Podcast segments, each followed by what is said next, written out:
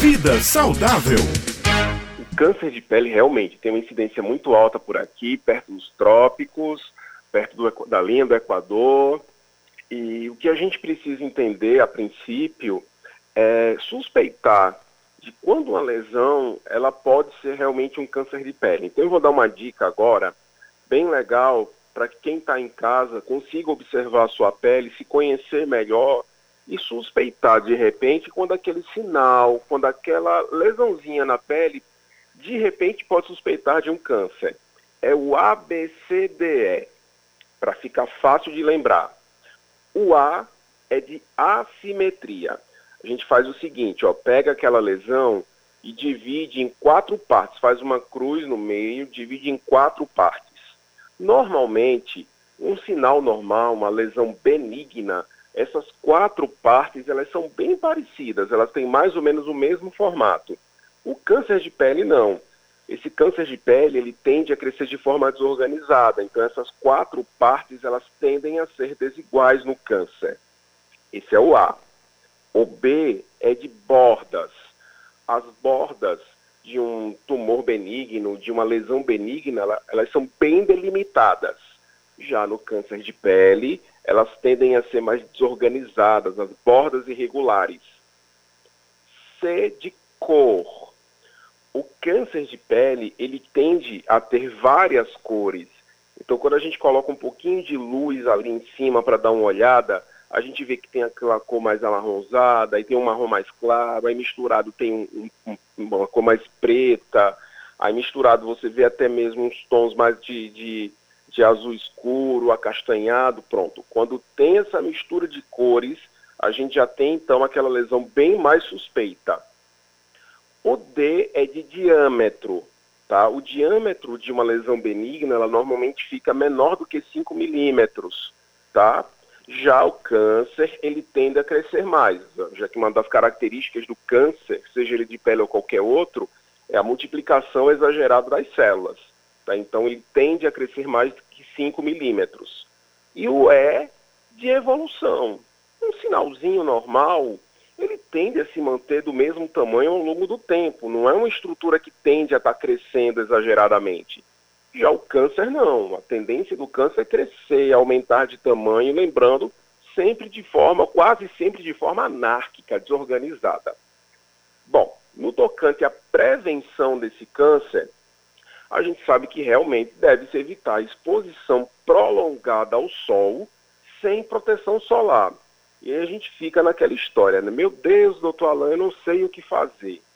Tem hora que mandam a gente não se expor ao sol de forma exagerada, por conta de risco de câncer de pele, mas tem hora que pedem para a gente se expor ao sol por conta da vitamina D, porque tem que fabricar vitamina D. Gente, eu acho que essa frase acabou se tornando a nossa cara, né? A cara dessa, dessa nossa coluna. A hum. diferença entre o remédio e o veneno é a dose. E para o sol, isso não é diferente. Gente, para fabricar vitamina D, bastam 15 minutinhos. 15 minutinhos de exposição ao sol, obviamente sem protetor solar, é o suficiente para você estabilizar seus níveis de vitamina D. Tá? Isso obviamente de forma diária. Tá? Esses 15 minutos, com certeza, não vão aumentar risco nenhum de câncer de pele. Tá? Agora, mais que isso, mais do que esses 15 minutos de exposição solar, certamente, se isso for de forma continuada, se isso for de forma não protegida, aumenta assim o risco de câncer de pele. Então, mais do que 15 minutos, vale a pena sim passar um protetor solar com um fator de proteção solar é um pouco mais elevado, obviamente compatível com seu tipo de pele, para você evitar realmente sustos futuros.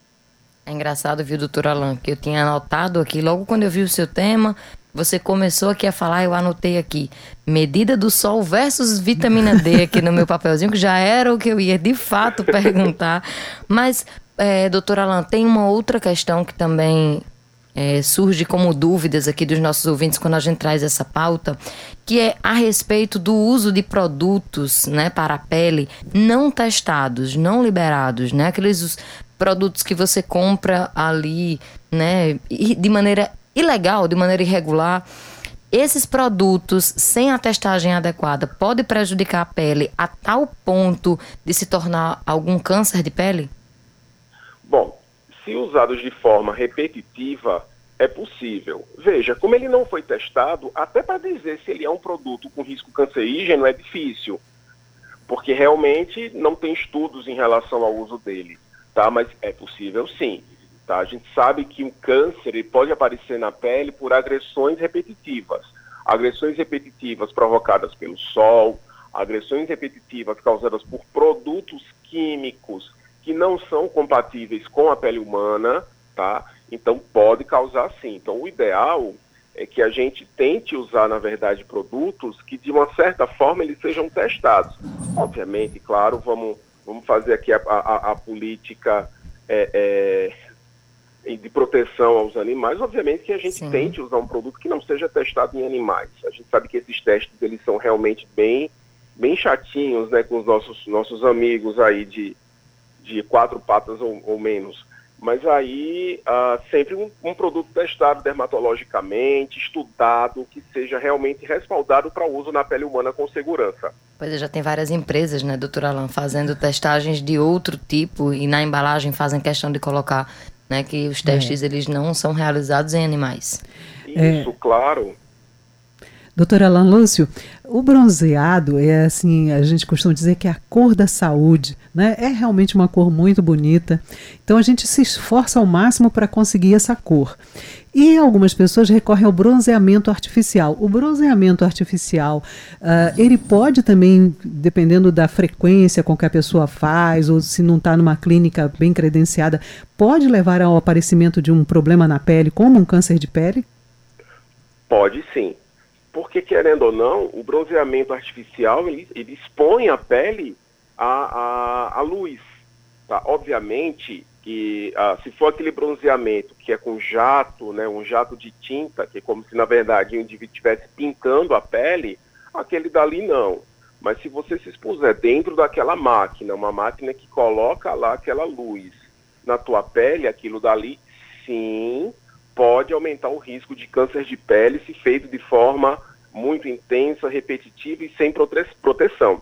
Só para que vocês tenham ideia, Obviamente isso não é com, com a gente, nós, pessoas normais. Mas existe uma doença de pele chamada xeroderma pigmentosa, que a, a, a, luz da lâmpada, essa lâmpada normal que a gente tem em casa, já, já é suficiente para causar o câncer de pele. Só para que vocês tenham ideia de que não é apenas o sol grande vilão aí para em relação ao câncer de pele. Essas, essa, essa, essas técnicas utilizadas em bronzeamento artificial com aquelas câmeras, sim, podem aumentar sim se feito de forma repetitiva, rotineira, constante. 7 horas e 19 minutos. Doutor Alan, para a gente concluir a sua última participação agora aqui no ano 2021 no Jornal Estadual, qual é a dica que o senhor pode dar aqui para os nossos ouvintes? Verão já chegou, todo mundo querendo manter aí um bronzeado saudável, né? Todo mundo, muita gente prepara o corpo o ano todo ali nas academias, nas malhações, para curtir o verão né, de uma maneira, é, da sua maneira, né, a sua maneira. E aí, quais são as dicas que o senhor pode deixar aqui para todos os nossos ouvintes? Então, as principais seriam o seguinte: primeiro, bom senso. Bom senso, moderação, evitar os exageros de exposição ao sol. Com pouco sol, mesmo usando protetor solar, dá para ficar com uma cor linda. Lembrar, gente, que o sol também degrada colágeno, degrada ácido hialurônico e isso aumenta aí a chance de você ficar com a pele com mais rugas, a pele ressecada, a pele sem aquele, aquele turgor bacana, que também é legal, tá? Se hidratar bastante, tá? Sempre que possível, tá com uma refeição bem balanceada, com vitaminas, com proteína, proteína que é fonte de aminoácidos para a gente fabricar colágeno, para ter uma pele realmente bacana, tá? E óbvio, se preciso for, suplementar essas vitaminas por fora, tá? Mas aí o bom senso, gente, a cautela, o equilíbrio sempre é muito bem-vindo. Agradecer, doutor Alan Lúcio, por essa parceria durante esse ano. Olha, eu devo confessar que eu sigo muito das suas dicas e alertas, viu? É, Para muitas questões que o senhor traz, realmente eu tenho adotado algumas dessas dicas e tenho me saído melhor e graças ao senhor. Então, agradecer essa parceria. Eu acredito que nossos ouvintes também ficam sempre mais bem informados com as dicas e os conselhos, os alertas que o senhor traz para nós. Muito obrigada.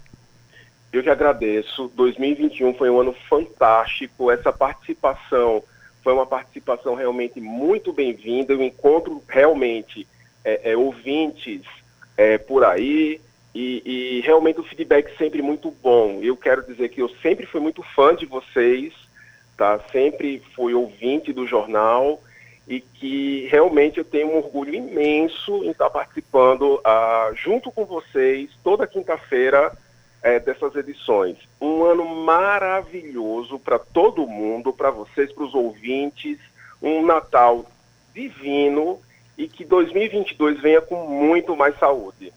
Muito obrigada, doutora Alan Lúcio. Olha, eu não vou nem conseguir responder aí os elogios. A gente está bem é. emotiva hoje aqui, o último programa do ano. Mas muito obrigada, doutora Alan. Espero que a nossa parceria dure aí ainda muitos anos. Assim como você confessou aqui que era, já era nosso ouvinte, nós nos tornamos sua fã, suas fãs. Então a gente acompanha hoje seu trabalho. Muito obrigada. E aí, até boas festas, é. né? Feliz Natal, feliz Ano Novo e a gente se encontra em 2022. Se Deus quiser, até ano que vem.